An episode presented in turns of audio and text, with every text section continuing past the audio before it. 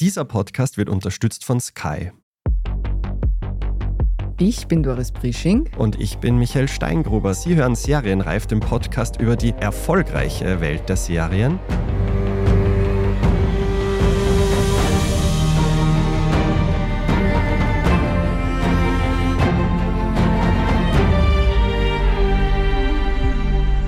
Seit kurzem ist die vierte und letzte Staffel von Succession auf Sky abrufbar und Amazon Prime brachte vor einigen Wochen die Serie The Consultant mit Christoph Waltz heraus. In beiden Produktionen geht es um Karriere und unternehmerisches Geschick. Mit diesen Themen befasst sich auch unser heutiger Gast. Bei uns im Studio sitzt die Kollegin Karin Bauer. Sie leitet das Karriereressort beim Standard. Hallo, liebe Karin. Hallo, liebe Doris. Hallo, lieber Michael. Liebe Karin, du hast dir beide Serien angeschaut. Lass uns mit Succession beginnen. Darin geht es um einen familiengeführten Konzern, der unter anderem auch Freizeitparks und Kreuzfahrten im Portfolio hat, vor allem aber Medien. Der Patriarch ist über 80 und nicht mehr ganz so fit, will aber nicht abtreten. Ist das ein realistisches Szenario in vielen Unternehmen? Hm, loslassen ist schwer, auch für uns, oder? Nicht manchmal.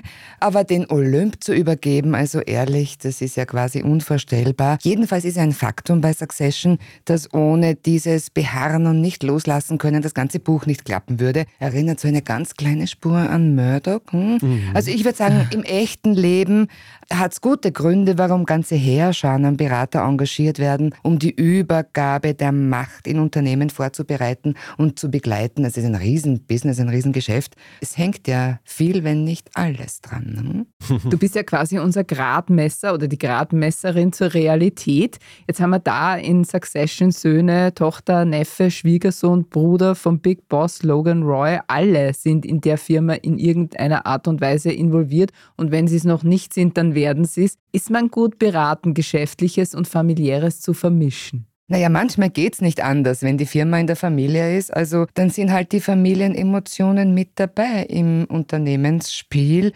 Aber tatsächlich geht's, glaube ich, oder würde ich behaupten wollen, darum, wie klar ist die Besetzung der Boards mit externen Fachleuten geregelt. Ich meine richtig externe Fachleute, nicht so wie unsere liebe Jerry, die ja eigentlich eine untergebene Wasserträgerin der Familie ist und auch ganz eigene Pläne hat. Also wenn das nicht wirklich mit Klarheit besetzt ist in den Boards, Boards mit externer Expertise, ja dann Dauermachtkampf, Dauerintrige, Macht, Liebe, Untergang. Soll vorkommen. Eben was man sieht, es gibt ja dann auch diese ganzen familiären Dynamiken, die da mit reinspielen ins Unternehmerische. Es gibt einige Familienmitglieder, die da im Unternehmen um Macht buhlen. Wenn wir uns jetzt anschauen, den Vater Logan, die Söhne Kendall und Roman und die Tochter Siobhan, sie sind ja sehr unterschiedlich von ihrem Charakter. Wie könnte man das umlegen auf so Archetypen des Leaderships? Du prüfst, ob ich mich eingelesen habe. Ja. ja. also. Alles eine Prüfungssituation hier bei uns. Nein. Beim Gründer Logan ist es ja ziemlich einfach. Der ist der Godfather, der ist der Rainmaker. Führungsstil, Doppelpunkt, archaisch, Command, Control. Er ist ein Killer. Er ist absolutistisch, er ist gnadenlos, er ist ein skrupelloser Kapitalist. Bei den Kindern ist es total schwierig. Ich finde, bei diesen Charakteren kann man nicht diese Schablone der acht Leadership-Archetypen ansetzen. Das funktioniert überhaupt nicht. Außerdem, die können Papst eh nicht das Wasser reichen. Wie er so schön sagt, die können Scheiße nicht von Schuhcreme unterscheiden. Und könnten sie ihm auch das Wasser reichen, er wird sowieso verhindern. Also er ist der Mächtige. Er spaltet sie konstant. Divide et Impera gehört auch zu sein seinem imperialen Führungsstil. Naja, und er lehrt sie auch sehr viel, muss man schon sagen. Allen voran Intrigen und Killen. Also Leadership-Archetypen auf die drei Kinder. Ich würde auf Ken, auf den Roro, mein Liebling übrigens, und auf die Schiff eher die dunkle Triade anpassen wollen okay. und anlegen wollen. Das ist so eine wilde Mischung aus Narzissmus, Machiavellismus und Psychopathie in ganz verschiedensten Ausprägungen. Also ich zähle mal auf. Dominanz, Verhalten, Gewissenlosigkeit, überzogenes Ego, Kaltherzigkeit, Manipulation, Menschenverachtung, Arroganz, Verblendung. Und du hast halt, die Doris lacht, du hast ja wirklich wirklich das Gefühl, wenn du einem von diesen in die Hände fällst, es ist vorbei mit dir, oder? Also dein letztes Stündchen hat's geschlagen. Du bist einfach nur ein minderes Material, mit dem sie, naja, nicht einmal Fußball spielen, so wie der Vater sie halt behandelt. Naja, und zusammen sind sie wieder die Royce, der Verbrecherclan, der die Welt regiert und manipuliert. Und ja, die hohe Kunst der Intrige können sie alle wie am spanischen Hof und von der jetzt so modernen, ich nenne es mal Servant Leadership, also flache Hierarchien, Augenhöhe, Ermöglichung, Empowerment, da ist ja, finde ich, überhaupt nichts dabei. They are users, würde ich sagen. Kann ich was Persönliches sagen? Ich finde, sie liefern richtig Stoff für Eat the Rich. Alle miteinander. Mhm. Aber es klingt jetzt ja alles recht toxisch, was du da beschreibst. Aber, Spürchen, ja. ja. aber in der Serie hat das Unternehmen ja großen Erfolg. Also ist dieser Ansatz eigentlich einer, den man empfehlen kann? Oder soll man lieber, was du jetzt angesprochen hast, einen moderneren Ansatz mit flachen Hierarchien wählen? Wir begeben uns etwas tiefer in die Kapitalismuskritik. naja, es hängt vom Kontext und der Unternehmenskultur ab. Ich behaupte etwas, nämlich dieser Command-and-Control-Führungsstil reinen Wassers, der funktioniert in der Army möglicherweise oder dort soll er auch funktionieren. Sollte man vielleicht Befehle nicht hinterfragen oder probieren könnte man es ja. Aber tatsächlich wird da gerade wahnsinnig viel experimentiert mit partizipativen Führungsstil, mit Verteilung der Macht auf agile Strukturen, auf Teams, auf Tribes. Also wir sind ja gerade in einem großen Labor und was letztlich erfolgreich ist, hängt wirklich vom Kontext ab. Aber welchen Führungsstil würdest du jetzt dem meisten Erfolg prophezeien? Den Nachkommen kann man ja sagen von großen Patriarchen. Sie können ihren Vater nicht kopieren, weil sie alle nicht das Zeug haben. Sie haben wohl seine DNA, aber sie haben nun mal nicht seine Schuhgröße. Na, aber er ist ja auch kein Vorbild in dem Sinn. Also er hat das Unternehmen groß gemacht in einer Zeit, in der wohl das Patriarchale noch eine Rolle gespielt hat. Aber die Zeit ist vorbei. Und das sieht man ja auch ganz gut in der vierten Staffel, wie er dann eben wieder ran will, sozusagen ans Handwerk. Und er steht drinnen wie ein Trottel, ja. Und alle wundern sich, und was macht er jetzt? Kommt da? nicht mit, kriegt keinen genau. Fuß auf den Boden. Ja. Und er hat ja auch ganz viele Schulden gemacht, kommt ja. ja. gleich in der ersten Staffel raus. Also so erfolgreich war er dann anscheinend auch nicht, oder? Na, das macht ja nichts auf der Börse, weißt du, aber was er.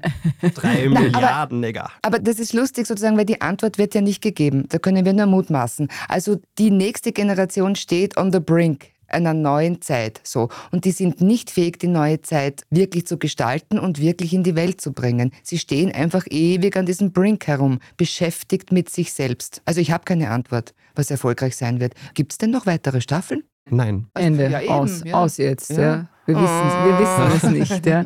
Ich habe schon anklingen lassen und das ist jetzt wirklich ein maximaler Spoiler, bitte. Ja. Also wer die vierte Staffel noch nicht gesehen hat, der muss jetzt abschalten. Ja. Und, und später, wieder, und später einschalten. wieder einschalten. Genau, unbedingt später wieder einschalten. Aber es ist so, der Patriarch stirbt in der vierten Staffel, Folge 4, wenn mich nicht alles täuscht. Zeit für Trauer ist aber keine. Es muss ja ganz schnell eine Strategie zur Nachfolge her, bevor die Börse öffnet. Alle haben Angst, dass der Todesfall ein Macht Machtvakuum erzeugt und das Familienunternehmen letztlich zerstört. Wie gefährlich sind solche Situationen tatsächlich, liebe Karin? Ja, gefährlich. Also wenn alles an einer Person hängt und kursrelevante Schreckensnachrichten in dieser Dimension eintreffen, ja klar, ist es total gefährlich. Aber das hat ja eine Vorgeschichte. Er hat ja niemanden an den Tisch gelassen. Und ich halte das heute für, also ich kenne kein Beispiel der jüngeren Börsengeschichte, wo das genauso war. Ich glaube, das geht halt nicht mehr. Aber bei den Royce ist es ja tatsächlich so. Also ich kann ja co-spoilern. Wie die benannt sind, zeigt ja wirklich, wie sie reagieren, die Kinder auf den Tod des Vaters. Und zwar wie? Meinend, dass er sie noch hören kann, sind sie nicht fähig, ihm auf einer echten, liebevollen Gefühlsebene irgendetwas mitzuteilen. Na, woher mhm. wüssten sie es auch? Sie haben das nie bekommen. Mhm. Sie spüren sich einfach nicht. Ja, mhm. ja. Schrecklich. Die Serie kommentiert ja auch die Verstrickung zwischen Politik, Wirtschaft und Medien. Da gibt es eben Logan Roy, der den direkten Draht zum Präsidenten hat, sein Nachrichtensender, du hast schon angesprochen, Rupert Murdoch als Vorlage oder Fox News könnte man da eben ins Treffen führen, mit dem er da Themen einen gewissen Drall geben kann oder sie nichtig macht. Und überhaupt hat man das Gefühl, mit Geld löst man alle Probleme und es gibt keine Konsequenzen für das hm. Unternehmen. Wir sind wieder bei der Kapitalismuskritik. Es ist eine schmerzlich realistische Darstellung. Na, ein bisschen schon, oder? Aber so extrem. Ja, weil du gerade Fox erwähnst, sogar Fox hat sie erwischt, zumindest ein bisschen jetzt letztlich, auch wenn die Mühlen etwas langsam malen. Aber wir glauben doch, dass demokratische Strukturen sowas eigentlich verhindern sollten oder zumindest behindern oder transparent machen, möglichst transparent. Ich finde, die Serie fragt uns, glauben wir daran, dass unsere Strukturen das können? Und die zweite Frage, finde ich, die uns die Serie schon stellt, jeder und jedem von uns, glauben wir daran und sollen das andere für uns erledigen und reicht uns selber eh ein bisschen glotzen und ein bisschen konsumieren? Mhm. Also wir dürfen auch ein bisschen Selbstkritik da mhm. mitnehmen. Ne? Wichtiger Aspekt, ja. Die Royals chatten um die Welt, sie treffen potenzielle Geschäftspartner in Luxusressorts, exklusiven Clubs oder Yachten. Wie ist es? Werden die meisten Deals tatsächlich abseits von Konferenzräumen gemacht? Also diese Szenen genieße ich enorm. Ich wäre enorm gern eine Dealmakerin, ich gebe es zu. Also, es war, also meine Fantasie geht mit mir durch, wo die Mächtigen, an welchen Orten sich die ihre Dinge ausmachen. Aber dort bist du ja, Karin. Wir haben das unterschlagen. Nicht nur Leiterin des Karriereressorts, sondern auch hochdotierte Chefin vom Dienst im Standard. Also wenn wer Deals macht, dann wohl du. Im Konferenzraum, ja.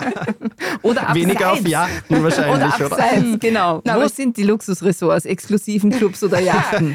Wir wollen es jetzt wissen. Die Yacht, die Jagd. Ja. Eben die Clubs. Aber, aber tatsächlich, ich meine, nicht nur unsere Konferenzen finden transparent statt in unserem Konferenzraum und remote. Das letztliche Closing mit der Unterschrift, na klar, findet das im Büro statt mit Anwaltshilfe aber, ist das naja. nicht so ein Klischee? Am Golfplatz wird eigentlich alles ausgedealt und dann eben kommt nur mehr die Formsache im Büro? Ja, aber deswegen muss es ja nicht falsch sein. Ich möchte gern dran glauben. Und natürlich sind die unter ihresgleichen und beschäftigen sich miteinander. Na klar. Netzwerk hat ja sozusagen gute Gründe. Mhm eben diese ganzen Orte, man sieht in der Serie, sie sind nicht am Koma-See, in der Toskana, auf griechischen Inseln, wirklich traumhafte Kulissen, aber man hat das Gefühl, die genießen das nie, sondern es geht immer ums unternehmerische Taktieren. Jetzt irgendwie habe ich mich gefragt, wie zeitgemäß ist denn diese Idee von Karriere und Erfolg, Stichwort Work-Life-Balance? Die sehen nicht einmal, wo sie sind, an welchen prachtvollen Wunder, sie sehen es nicht mal. Das ist wirklich äh, verblüffend. Aber auf deine Work-Life-Balance-Frage, Gegenfrage, glaubst du wirklich im Olymp Olymp ist Zeit für Work-Life-Balance. Also, na, ich habe noch keinen CEO getroffen, der geprahlt hätte damit, dass er eine 32-Stunden-Arbeitswoche einhaltet. Die sagen doch eher, ich bin im Club der 4.45 Uhr Aufsteher, dann gehe ich mal 50 Minuten trainieren und dann widme ich mich meinen Börsenkursen oder sonstigen. Also ich glaube, da ist das Motto eher, meine Arbeit ist mein Leben. Aber die werden uns ausgehen, weil Eben, wenn die Jungen nur mehr 30 Stunden arbeiten wollen, dann wird es keine CEOs mehr geben. Oder wie? Ja, das stimmt schon, dass Führung ein bisschen unbeliebter geworden ist, aber da reden wir, glaube ich, eher von Teamführung, Bereichsleitung. Also wir sind ja hier mit den Royce, mit Roycon sind wir doch wirklich bei den Rainmakers unterwegs, also in der Ober, Ober, Ober, Oberliga. Und dort Work-Life-Balance echt. Mhm. Aber da muss man ja mal hinkommen, oder? Und mit Work-Life-Balance in die Ober, Ober, Ober, Oberliga zu kommen. Ist für mich unvorstellbar. Ja, mhm. eh, aber dann haben wir ein Vakuum wohl mal. Ach, es gibt schon noch genug Leute, die Karriere machen wollen okay. und die Geld als Treiber haben. Wünschst du dir denn, dass alle nur idealistische Treiber haben? Ja. Okay. ich mir auch. so realistisch muss man sein. Dass der Lebensstil an der Spitze Tribute zollt, sieht man unter anderem an Kendall Roys Drogensucht. Erhält man es in solchen Positionen nicht ohne Substanzen aus? Das würde uns jetzt fast ein bisschen trösten, gell? dass das Teil des Preises ist für mhm. dieses viele Geld und die Macht. Na, ich finde das total schwierig zu beantworten. Alle Mächtigen auf Drogen Uff. Also es gibt keine belastbaren Zahlen, aber interessanterweise gibt es jede Menge Entzugskliniken für die Reichen und Mächtigen. Also mit Kens Drogensucht und Depression, finde ich, wird aber eigentlich was anderes gesagt oder gezeigt, nämlich das Entmenschte, das total Verdrehte der Gefühlswelt. Und es wird auch angedeutet, welchen Lebenspreis eben genau diese Art zu leben und auf die Welt zuzugehen oder sie zu verwenden hat. Also das ist einer der schönsten Passagen, finde ich, sehr befriedigend. Wo man wieder sieht, Work-Life-Balance hat schon eine gewisse Berechtigung, ja, oder? Sicher. ja, wir machen eine kurze Pause. Bleibt dran. Gleich geht es bei uns weiter mit Christoph Walz als mysteriöser Unternehmensberater und seinem ganz speziellen Zugang zu Empowerment von Angestellten.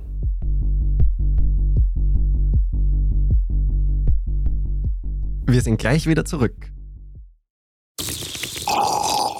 Der letzte Blutstropfen? Oder ein Cocktail unter Palmen? Der Kampf um die Zukunft oder ein Feuerwerk der Liebe?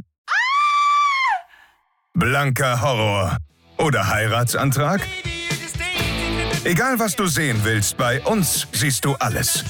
Deine Lieblingsserien auf Knopfdruck mit dem Sky Entertainment Plus Paket. Sky, wo Serien zu Hause sind.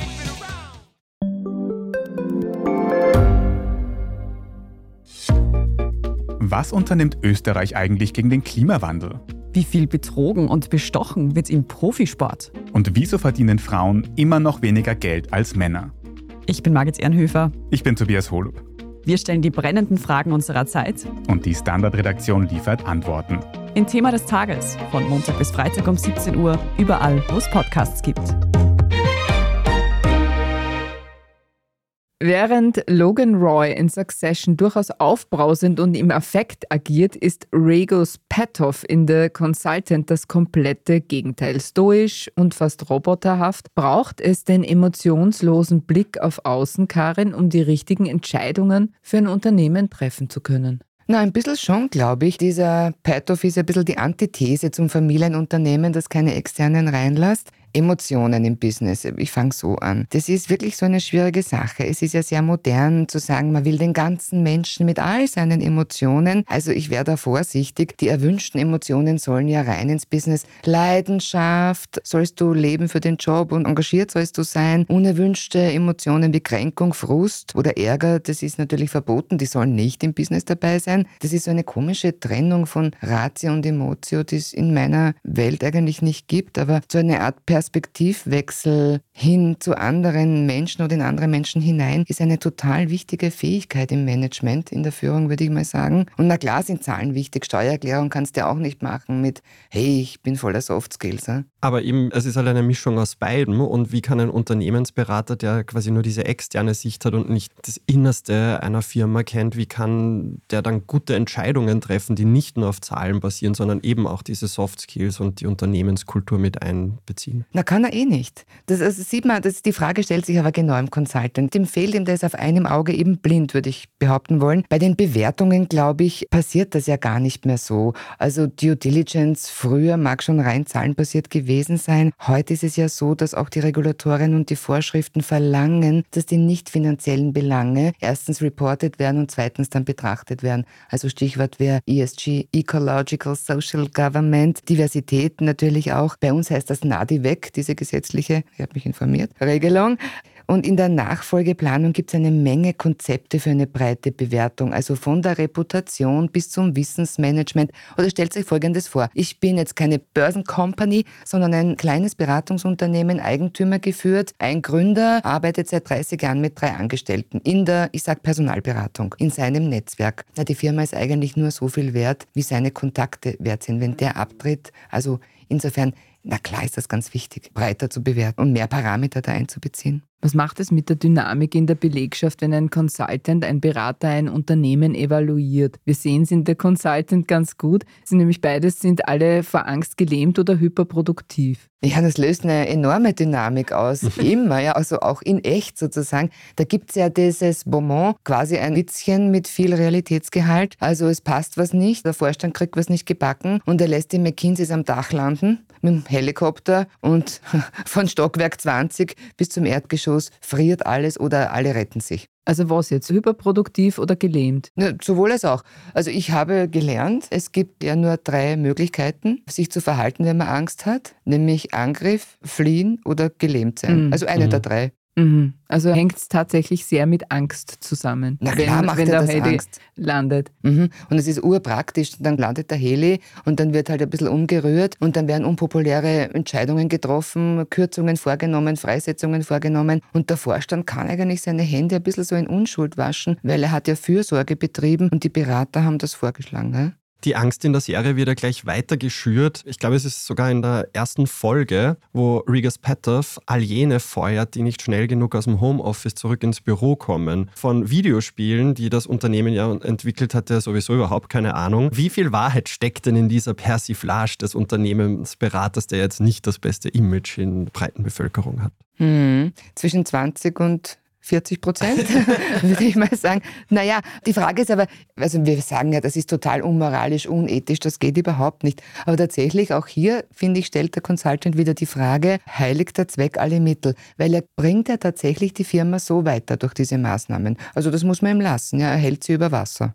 Und er sieht gleichzeitig, wer taugt was, wer taugt nichts. Er lässt sie gegeneinander rennen, er lässt sie miteinander rennen. Also er kriegt ja so seine Informationen. Aber dass man die Mitarbeiterin im Rollstuhl dann feuert, weil sie nicht zehn Sekunden schneller war, geht wahrscheinlich vor keinem Arbeitsgericht durch in der Realität, oder? Bei uns nicht.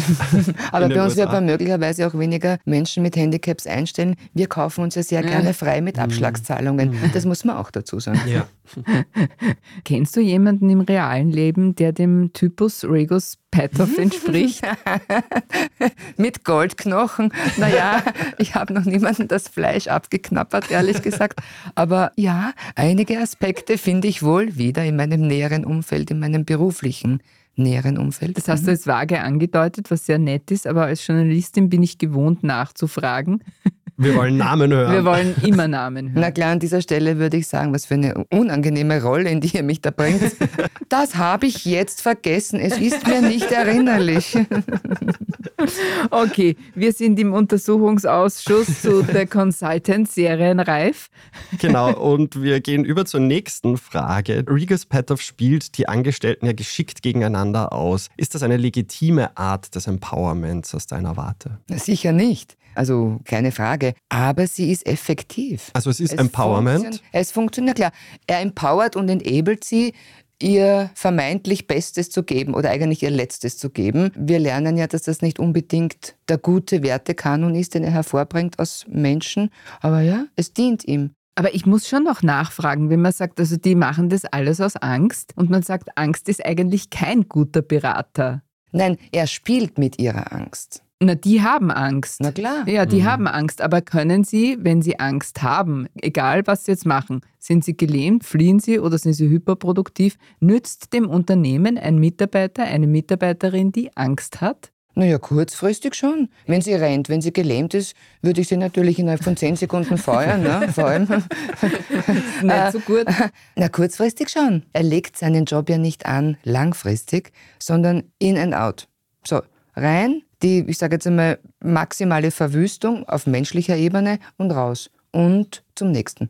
Die Grundprämisse in The Consultant ist, dass Regos Patoff Unternehmen aufsucht, die sich am Rande des Bankrotts befindet. Er geht mit den CEOs einen mörderischen Deal ein und die nehmen lieber den Tod in Kauf, als sich die unternehmerische Niederlage einzugestehen. Sind Unternehmer tatsächlich so eitel? Schon wieder so eine Verhörfrage. Warte, ich verschaffe mir ein bisschen Zeit. Also Angst vor großen Bühnen, Angst vor Exposure ist jetzt nicht eine super tolle Eigenschaft für einen Spitzenjob. Introvertierte Persönlichkeiten haben es möglicherweise schwerer in diesen Funktionen oder kommen gar nicht hin oder halten es nicht sehr gut aus. Kommen wieder auf die dunkle Triade.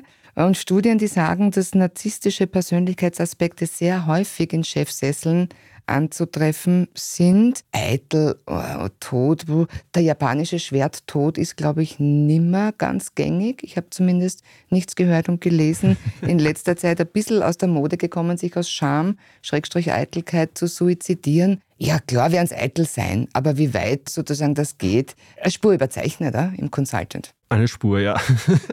ein bisschen trostloses oder tristes Bild der Unternehmenskultur. Vielleicht zum Schluss jetzt noch einen positiven Drall. Du als Karriereexpertin. Wir wollen natürlich Tipps von dir. Was kann man sich für den eigenen Werdegang aus den beiden Serien denn abschauen? Sehr, sehr, sehr, sehr, sehr, sehr viel. Succession und der Consultant statten uns mit ganz vielen Fragen aus und sie bestärken dich in etwas wirklich Schönem. Nur mit Authentizität schaffst du den Marathon eines Berufslebens. Nennen wir es doch mal Karriere, ist ja auch ein schönes Wort. Du kannst dich letztlich nur selbst performen und nicht jemand anderen kopieren. Wir lernen Ruhe und Gelassenheit, ein freundliches Lächeln, das sind Machtzuweisungen. Wir lernen Verhandlungstechniken ganz konkret. Wir lernen, wie man Intrigen richtig in die Welt bringt, wenn wir das lernen wollen. Kommunikationsstrategien lernen wir, gutes und schlechtes Krisenverhalten.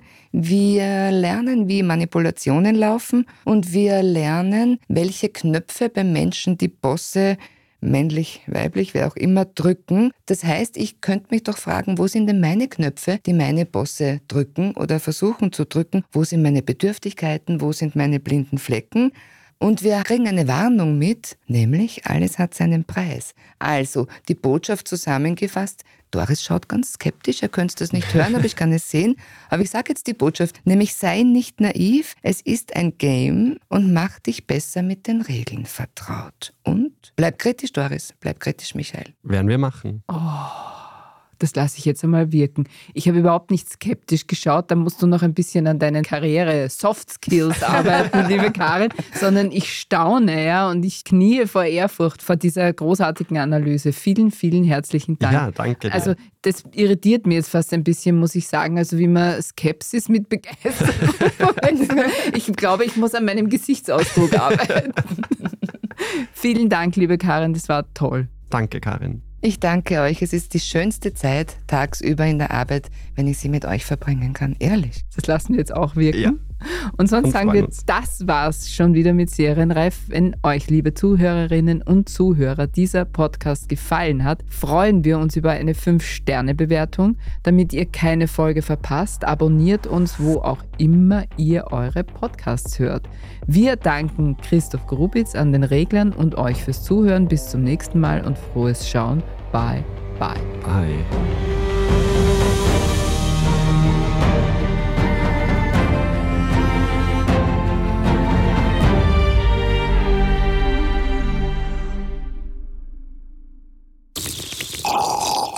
Der letzte Blutstropfen? Oder ein Cocktail unter Palmen? Der Kampf um die Zukunft? Oder ein Feuerwerk der Liebe? Blanker Horror? Oder Heiratsantrag? Egal was du sehen willst, bei uns siehst du alles. Deine Lieblingsserien auf Knopfdruck mit dem Sky Entertainment Plus Paket. Sky, wo Serien zu Hause sind. Wie viel Geld macht eigentlich glücklich? Werde ich mit Daytrading reich? Und ist jetzt der richtige Zeitpunkt, um in China zu investieren? Das und mehr sehen wir uns in der neuen Staffel vom Standard-Podcast Lohnt sich das an? Wir, das sind Davina Brumbauer, Alexander Amon. Und Michael Wendisch. Und gemeinsam mit Expertinnen und Experten fragen wir uns, wie ein Pyramidenspiel funktioniert, was eigentlich ein Baby kostet und ob es sich lohnt, in eine Steueroase auszuwandern. Lohnt sich das? Der Standard-Podcast über Geld findet ihr jeden Dienstag auf allen gängigen Podcast-Plattformen.